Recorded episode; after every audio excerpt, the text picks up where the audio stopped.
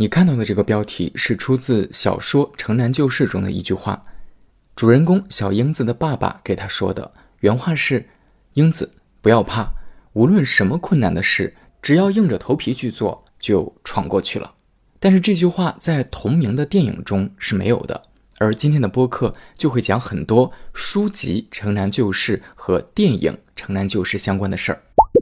如果你对“不要怕，无论什么困难的事儿，只要硬着头皮去做，就闯过去了”这句话并没有印象，但你看过电影版的话，可能对接下来的这一幕会更熟悉。主人公小英子走进了一片杂草比她身高都快高的荒地，碰到了年轻时的张丰毅。在影片中，他没有名字，片尾滚动演职人员字幕表时，他这个角色的名字就叫做小偷。英子问小偷。你一个人在这干嘛？小偷一时语塞，不知道该怎么回复，就反问道：“你说呢？”然后就有了在短视频平台被高赞播放的那段经典的一小节对话。小英子以为自己猜到了，于是眉飞色舞，兴奋地答道：“你是来拉屎的吧？” 两个人后来又在这片荒地上见面了。小偷问他：“英子，你说我是好人还是坏人？”英子说：“我不懂，人太多了，我分不清。你分得清海跟天吗？你见过海吗？我们有一课书叫《我们看海去》，可我没见过海，我分不清海跟天，我也分不清好人跟坏人。”影片《城南旧事》上映于一九八三年，距今正好四十年了。而说起小说《城南旧事》的创作，就更早了，是在一九六零年。早于电影拍摄又有二十多年的时间。电影版的《城南旧事》是一九八二年由上海电影制片厂拍摄完成的，导演吴贻弓执导。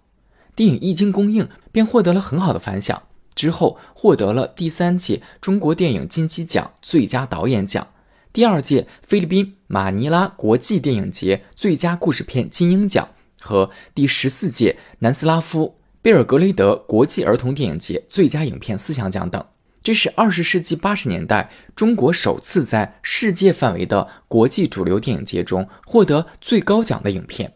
书籍版的《城南旧事》也有很多成绩，曾被评选为亚洲周刊二十世纪中文小说一百强。一九九九年列入由人民文学出版社和北京图书大厦联合发起选出的百年百种优秀中国文学图书书单。二零零零年列入人民文学出版社策划出版的新课标中学生必读丛书。小说《城南旧事》的作者是女作家林海音，海洋的海，音乐的音。林海音的小名就是英子，原籍台湾省。她是一九一八年生于日本大阪，五岁时随父母迁往北京南城，之后就读于北京城南场店北师大附属小学。春明女中世界新闻专科学校毕业后，曾任《世界日报》记者。一九四八年，在她三十岁的时候，跟丈夫携三个孩子移居到了台湾省。二零零一年十二月一日病逝于台北，享年八十三岁。晚年的林海音主要从事儿童文学创作和小学教材的编辑工作。《城南旧事》是林海音的自传体小说。写作这部作品时，他四十二岁。在我小的时候，印象中 CCTV 六电影频道经常会播放《城南旧事》，但你让我现在回想的话，对当时的剧情是完全没印象的。对于一个小孩子来讲，可能很多剧情你都并不太懂是什么意思。那这部影片在我没有重看之前，留在我脑海当中印象比较深的是什么呢？主人公小英子的形象。是印象非常深刻的，尤其是他的那双眼睛特别的亮。对于电影中的画面，我记得的就是一片杂草丛生，被一片断壁残垣包围。小英子跟张丰毅饰演的那个小偷相见的那段剧情，我是有印象的，但已经不记得剧情是在说什么。再就是那首歌了，《长亭外，古道边，芳草碧连天》。前几天把这部片子翻出来重新看了一下，翻出来重看的原因是因为有一天我在吃饭的时候，顺便在看最新的一期十三幺，许知远采访韩红，韩红在采访结束时，一个人坐在钢琴前弹奏起了那首《送别》。我看到弹幕当时就在飘，说：“啊，Coco 李玟过世，送别 Coco，一路走好。”那个画面，那个歌声，搭配很多弹幕，再加上我当时的心境，交织在一块儿，就感觉很奇妙。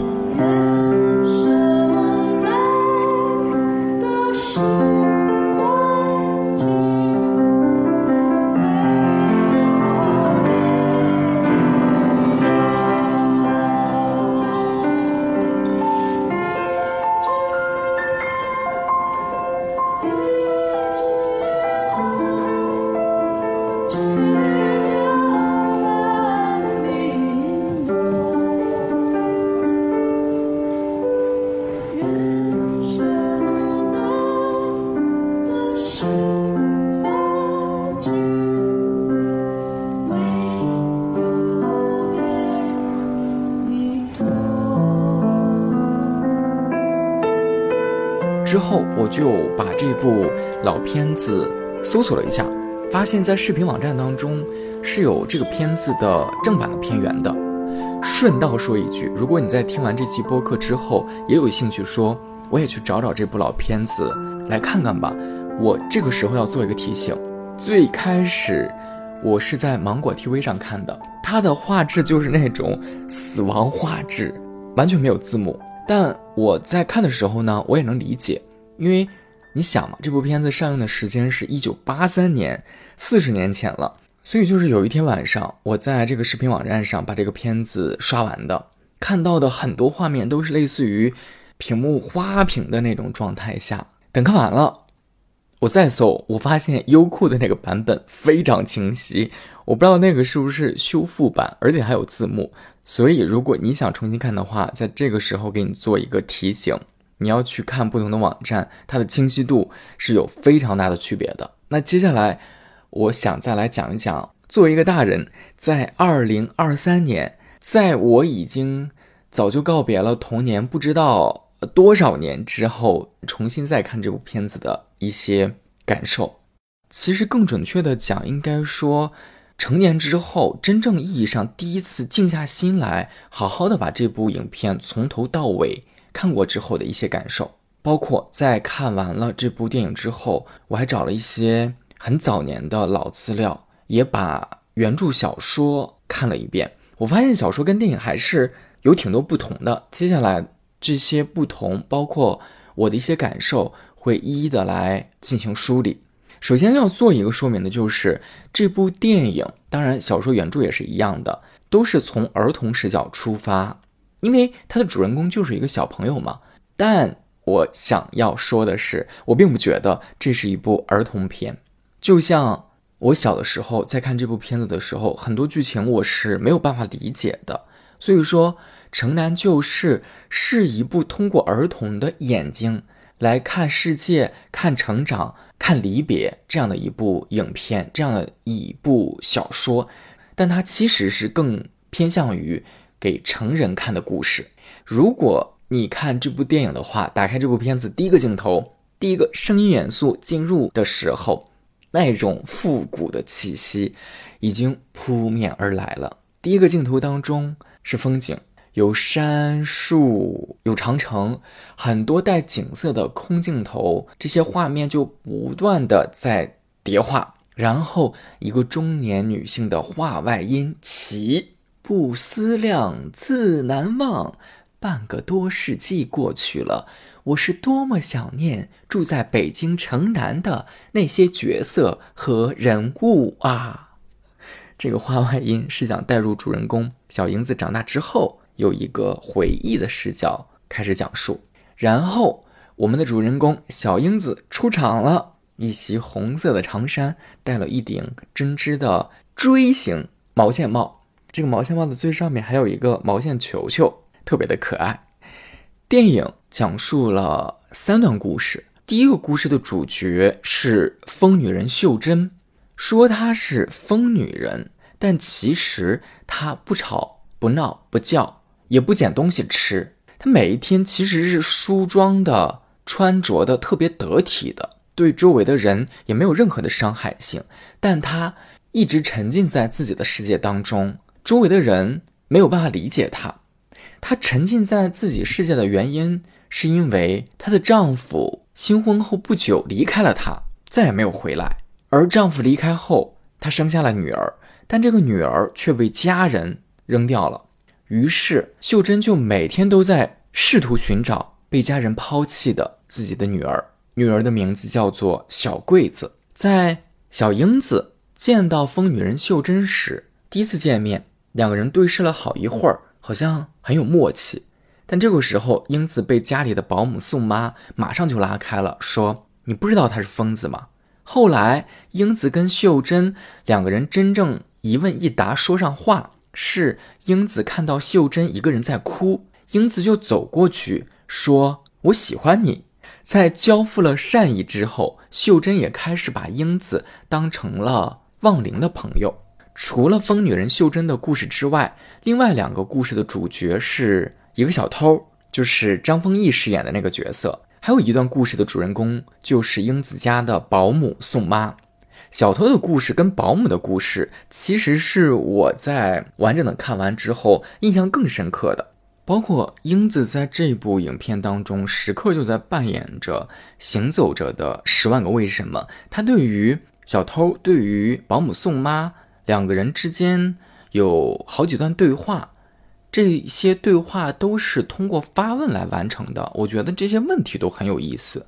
比如说，关于小偷的这段对话，就是在开头提到的，两个人在讨论好人跟坏人。英子在认识小偷之后，当然他没有把这段经历跟周围的人讲，包括与自己最亲近的父母。但是呢，有一天。他问了爸爸这样一个问题：“他说，贼干嘛要偷人家的东西？”爸爸回答他说：“他要吃饭，可是又没钱。”英子又问：“那他为什么没钱？”爸爸就说：“呃，这个你还小，跟你说了也不懂。”然后英子就又追着问：“那贼是什么样子的？”爸爸说：“一个鼻子，两个眼睛，和咱们一样呗。”好了好了，你快别缠着我了，快去做功课吧。这段对话蛮有意思的。那关于保姆宋妈呢？话说呢，有一天宋妈正在给英子的弟弟洗脚，当得知宋妈家里有两个孩子，其中儿子跟英子的年纪也没有差太多，但是发现他没有在上学，而是在放牛，而宋妈的女儿则是放在别人家，让别人在带。英子得知了这个情况之后呢，就开启了连珠炮式的提问，问宋妈说：“为什么你不自己带孩子？”为什么你要到我们家来当老妈子？为什么你赚的钱又给别人呢？这里说的就是宋妈把每一年赚的钱都会给定期来看她的丈夫，让丈夫把这些钱拿回家再去养家。宋妈听了这些连珠炮的问题之后呢，也是招架不住。为什么说了你也不懂？俺们乡下人命苦，孩子他爸又没出息。现在来看，我们外人来看啊。英子向大人提出的很多问题，其实都是特别灵魂拷问的，而真正想回答好这些问题，其实也是困难重重。哪怕对于一个成年人，哪怕对于当事人，这部片子上映的时间在开头的时候有提到是一九八三年，因为年代的关系，对于很多现代人来说，我猜想。你重新再看的时候，可能会觉得这个片子还是略有沉闷，包括很多镜头。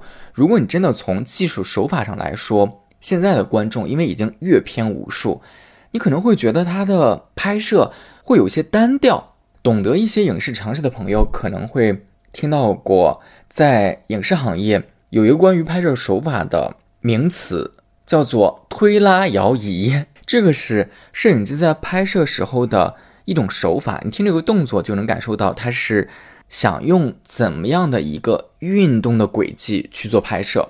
那在看这部片子的时候，很多镜头会让你对推拉摇移有特别深的感受。比如，如果你看过电影，可能你会对开头的一幕英子模仿骆驼的镜头印象很深。那这个镜头呢，就是骆驼在吃草，小英子在旁边看着骆驼，然后模仿它咀嚼的方式，自己也在哦哦。嘴巴、牙齿在学习这个骆驼咀嚼东西。这个镜头就是从一个大全景框到右边是骆驼，左边是英子。然后呢，这个大全景你会发现镜头开始慢慢的往前推，推推推推，推到英子的表情特写，他正在咀嚼，正在模仿。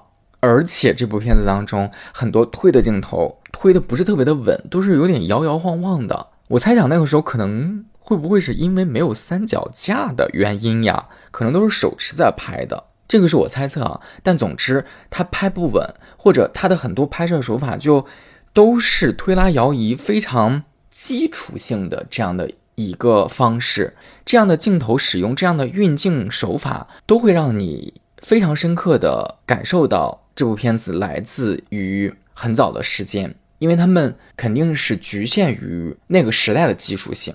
这个片子包括在表演上，我会有这样的感受，就很多剧情衔接的地方，有些演员在演的时候就愣生生的，群演就不必说了，哪怕是主演，我记得啊有一幕，我会觉得当时看的时候觉得有点小小的生硬，当然这个是后期配音的给我带来的一种感受，就是小英子第一次在那个杂草丛生当中见到张丰毅饰演的小偷时候。他后期配了两句语气词，就相当于是两个陌生人见面嘛，两个人相互发出了一声“嗯嗯”，然后我就看到那儿的时候，觉得哎呀，这段可能用画面或者可能用一声“嗯”会不会就会更舒服一点？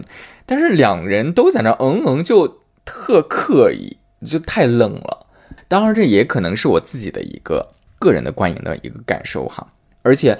我就近提到的这些感受，并不是想说这个片子不好，不是的。要知道，这部片子虽然年代很久了，但我在查资料的时候，我看到豆瓣评分上现在也有超过十二万人给这个片子打分。综合下来，这部片子是一个九点一分的高分。所以我们在看它的时候，肯定要把很多因素都放到那个时代当中去考量跟去看。对，这是讲到的技术手法上，可能对于现代人来讲，如果你看了很多新时代的电影哈，在拍摄上，我相信这个片子可能跟现在的很多新时代的电影相比，优势并不是特别的大。但是这里面的选角，尤其是小英子跟宋妈选的特别的好，而且这两个角色演的真的是特别的好，这个是我特别直接的感受。由于在技术上，在拍摄手法上，我没有受到更多的刺激，所以我在看的时候，实际上我更多的是在看剧情的。我是先看的电影，之后才把书原著找出来读的。如果说非要在电影版跟小说版两者之间做一个比拼的话，我其实是会更喜欢小说的。很重要的一个原因就是，电影中的故事是经过了删减的，小说的故事会更丰富，细节会更多。比如说，小说当中讲到英子的妈妈是有口音的，因为这一家人是远道漂洋过海来的北京，所以他们其实不太会说北京话，很多时候说话都是有口音的。但这一个细节在电影当中是没有表现的。那我接下来再从小说的角度说一说。林海音的《城南旧事》创作于一九六零年，它是由五个独立又有时间连贯性的短片组成的。这五个短片标题分别叫做《惠安馆传奇》《我们看海去，蓝姨娘，驴打滚儿，爸爸的花儿落了，我也不再是小孩子。它讲述的是二十世纪二三十年代旧北京的故事。虽然小说有五个篇章，但是电影在进行再创作的时候，对故事进行了压缩，选了三点五个故事。这怎么讲呢？前面我讲到了三个主人公对应的篇章，分别就是《惠安馆传奇》讲疯女人秀珍的故事，我们看海去讲小偷的故事，驴打滚儿对应的就是宋妈的故事。这是三个完整的故事。最后一章，爸爸的花儿落了，我也不再是小孩子了。它是截取了一部分，算作是变成了电影的结尾。那在小说当中，那在原著当中，第三章蓝姨娘这一篇章在电影当中是被完全舍弃掉的。蓝姨娘这个篇章讲的是什么故事呢？讲的是一个妓女和一个进步大学生。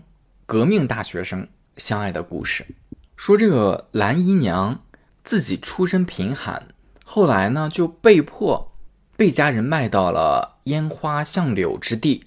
在她二十岁的那一年，她嫁给了一个比自己大四十多岁的老太爷做姨太太。她在这个老爷家里面是受气的，有一天就突然气得跑出来了，然后英子的爸爸做主。就收留了他，但是呢，这一收留，包括之后一段时间在这个家里面的相处，让英子的妈妈开始有了醋意。后来也的确证明了，英子妈妈的这些醋意并不是毫无根据的。事实上，英子的爸爸在没有到北京的时候，早年在日本的时候，就经常的喝花酒，是有这些先例的。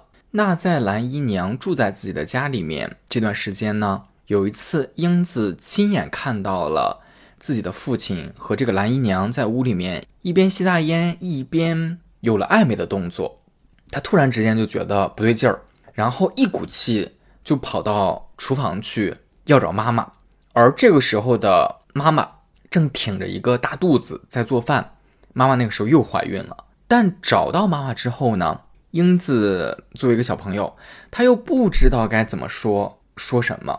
原文是这样描述的：妈站在大炉灶前，头上满是汗，脸通红。她的肚子太大了，向外挺着，挺得像要把肚子送给人。锅里油热了，冒着烟。她把菜倒在锅里，才回过头来，不耐烦地问我干嘛。我回答不出，直着眼看妈的脸。她急了，又催我。说话呀！我被逼的找话说，看他呱呱呱的用铲子敲着锅底，把炒熟的菜装在盘子里，那手法也是娴熟的。这个娴熟是对比前面蓝姨娘特别娴熟的给她的爸爸在弄大烟。啊，我插了一句啊，回到原文，那手法也是熟巧的。我只好说，我饿了嘛？妈完全不知道刚才的那一幕使我多么同情她，她只是骂我：“你急什么？”吃了要去赴死吗？她扬起锅铲赶我去去去，热得很，别在我这捣乱。在我的泪眼中，妈妈的形象模糊了，我终于哇的一声哭了出来。宋妈把我一把拉出厨房，一点都不知道心疼你妈。看这么热的天，这么大肚子，我听了跳起脚尖哭。蓝姨娘也从院里跑出来，她说：“刚才不是好好的吗？这会儿功夫怎么又捣乱捣到厨房来了？”妈说：“去叫他爸爸来揍他。”天快黑了，我被围在家中女人们的中间。他们越叫我吃饭，我越伤心；他们越说我不懂事儿，我越哭得厉害。完毕。这段描写中呢，英子心里的那种复杂性，我也不知道该怎么直白的表现出来，或者怎么样把这些说出来，说给大人听。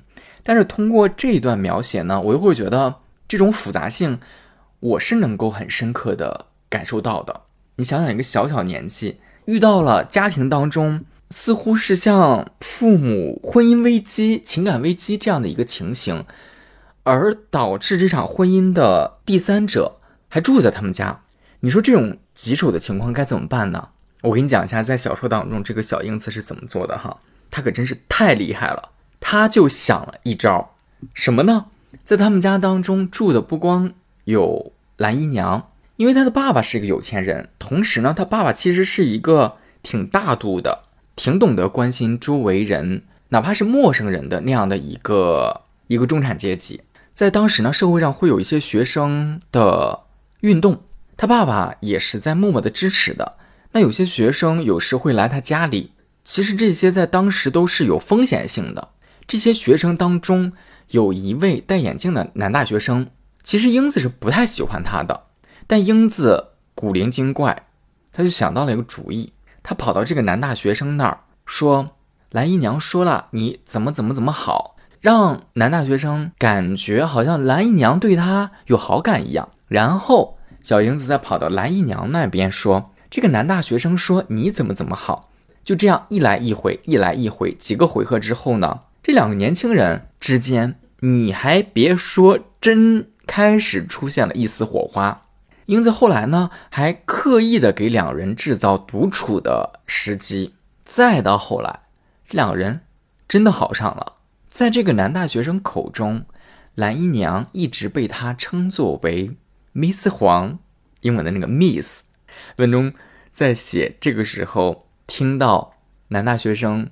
称呼蓝姨娘为 Miss 黄的时候，英子有一段心理活动，她是这样写的：“我想，蓝姨娘从来没有被人叫过密斯黄吧？我知道，人家没结过婚的女学生才叫密斯，蓝姨娘倒也配。”我不禁撇了一下嘴，心里真不服气。这个描写特别的可爱。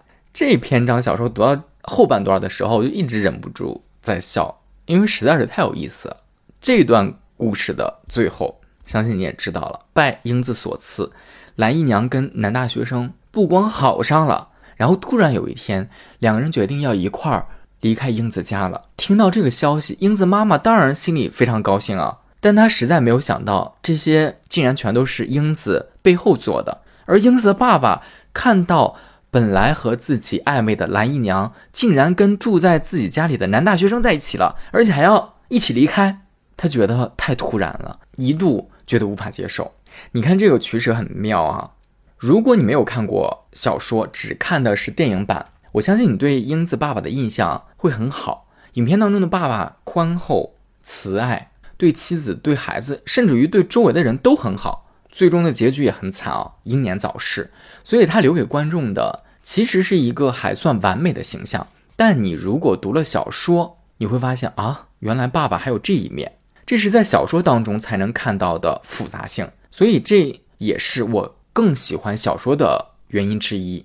那既然说到原因之一了，我再讲讲我更喜欢小说的原因之二。这个原因就是《城南旧事》这个故事之外的故事了。因为这本小说本身就有不同的版本，我不知道他们的内容是不是也会略有不同哈。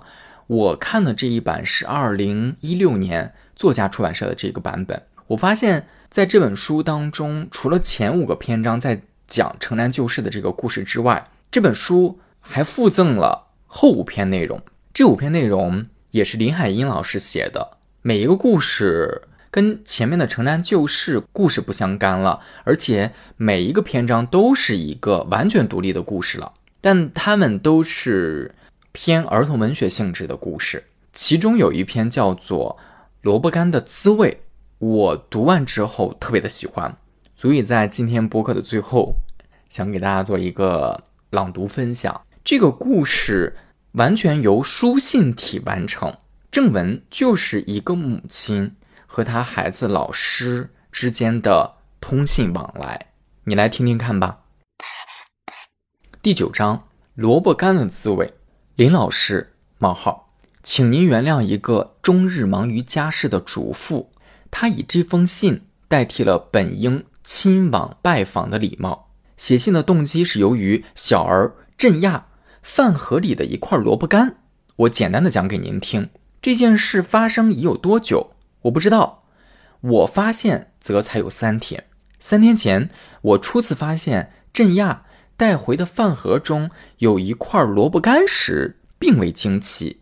我以为那是午饭时同学们互尝菜味。所交换来的，但当第二天饭盒的残羹中又是干巴巴的萝卜干时，不免使我怀疑，因而仔细看了两眼，这才发现垫在萝卜干底下的是一小堆粗糙的再来米剩饭。我们家向来是吃经过加工碾脸的蓬莱米的，因此我知道这里面一定有缘故。同时，我又发现这个虽然相同的铝制饭盒，究竟还有不同之处。我们的饭盒盒盖边沿曾被我在洗刷时不慎压凹了一小处，这个饭盒连同里面的饭菜显然不是镇压早晨所带去的。但是我没有对镇压说什么。第三天，就是昨天早上，我装进饭盒里的有一块炸排骨肉，我有意在等待这事的发展。果然，镇压带回的饭盒中没有啃剩的排骨，却仍是干瘪的萝卜干儿。而且奇怪的是，我们自己的饭盒又换回来了。我相信这不是偶然的错误，而是有计谋的策划。有人在干着偷天换日的勾当。这是某一个人的行动，他的所作所为无非是想攫取我儿的营养，怎不叫做母亲的我痛心？林老师，您或许知道，我们并非富有之家。我的丈夫靠微薄的薪水养活一家，因此在每天给他们父子俩的饭盒里，无论装入的是一块排骨肉、一个鸡蛋或者一个鸡腿，我都会想到来之不易。她是为了丈夫的辛勤、儿子的发育、我的节俭勉强做到的。所以我不客气地跟您说，我们是经不起这样被人偷取的。我们不是富有人家，我再对您说一遍，我也知道，在您的教育之下是不可能使人相信有这类的事发生的。但事实摆在这里，又有什么办法？为了我儿的营养，我只好求您费费心，查明是哪个偷天换日的聪明孩子干的。萝卜干偶然吃一次是香的，但是天天吃，顿顿吃，您想想是什么滋味？怪不得那个孩子想出这样巧妙的办法，那臭烘烘的萝卜干味道，他早就吃够了。为了给您一个调查的方便，我更要告诉您，今天早上当着镇压的面，我在饭盒里装进了一个大肉丸子，您可以看看到底是哪个今天要倒霉的孩子在吃这个大肉丸子。敬祝教安朱夏丽园上，朱太太冒号。工友送进您的来信时，我刚在饭厅里坐定，四十多个孩子正稀稀疏疏地吃着个人的午饭，我却停着展读来函。我以怀疑的心情打开您的信，却以快乐的心情读完它。现在我以无比轻松的心情写信给您，同时告诉您，我捉到那贼了。您所说的那个偷天换日的聪明孩子被我捉到了。我纳闷了三天不能猜透的事情，因为您的来信而解决了，怎不叫我轻松愉快呢？这就是我执笔给您写信的这当时激动的心绪仍持续着，因为有一张真挚可爱的小面庞深印于我的心上。为了这些纯真的孩子，我也愿意终身献身于儿童教育。我先告诉您三天来的情形，再讲我是怎样。捉到那小贼，这里吃饭的情形，您或许早已知道。孩子们每天早晨到学校后，便先把个人的饭盒送到厨房去，交给大师傅老赵，他便放进大蒸笼里。午间，个人到厨房去取了蒸热的饭盒。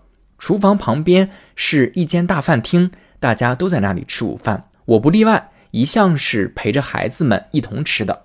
三天前的午饭时，刘义军站起来了，他说。老师，有人拿错了我的饭盒，这这不是我的。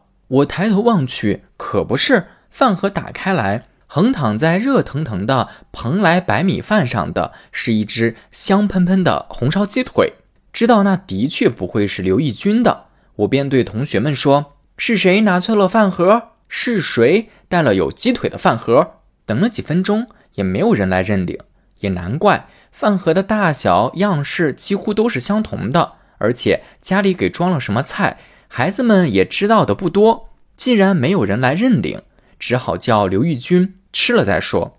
义军吃着鸡腿，津津有味儿，十分高兴。不是我看不起刘义军，无父的孤儿靠寡母穿针引线替人缝补度日，如果不是有人拿错了，他哪有鸡腿吃呀？可是第二天，同样的情形又发生了，我也不免奇怪，这是怎么一回事儿？当刘义军打开饭盒，又惊奇地喊着“有人拿错了”的时候，同学们都停下筷子，围向义军的面前看。今天换了，是一块炸排骨肉。我问义军自己带的是什么菜，他很难为情地说：“只有一些萝卜干。”老师，我向同学们说：“看看谁拿错了饭盒，炸排骨换萝卜干，可不是上算。”同学们听了哗然大笑，却仍无人来认领。我虽也觉得好笑，却不免纳闷起来。刘玉军也想不通的样子，吃下了这顿排骨饭。今天，当我们正为那个像小皮球大的肉丸惊疑时，您的信来了。我在未打开信时，曾对义军开玩笑说：“这是上帝的意志，你吃吧。”因为他和他的母亲都是基督徒，是宗教的信仰才使他们安于吃萝卜干的命运吗？说到萝卜干。我实在还应当把一些情形说给您听。刘义军的母亲在我去做家庭访问的时候，她并不避穷，很坦白地对我说，一日三餐的筹措是如何艰难。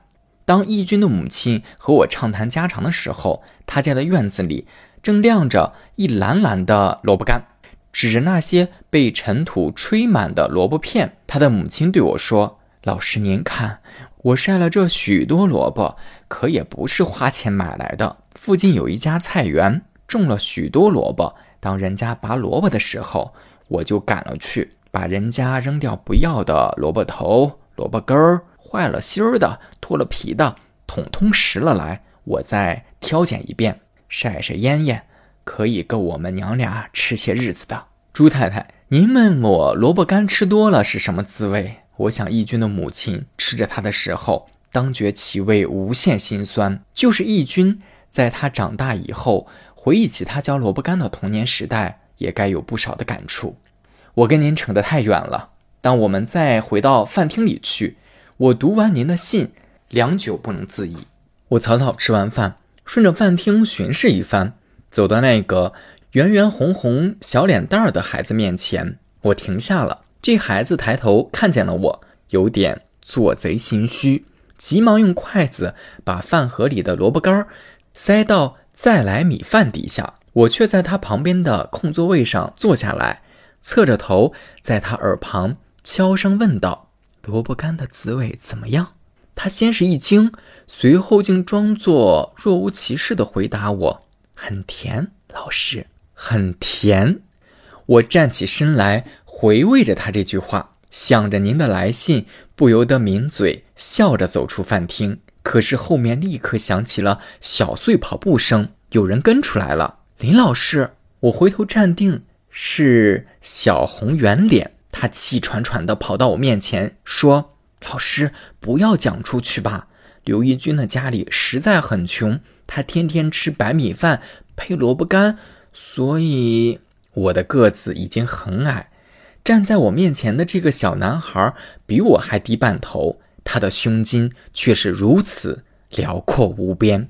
写到这儿，您已经全部明了了吧？您要我调查的那个偷天换日的孩子，我捉到了，正是令郎朱振亚自己。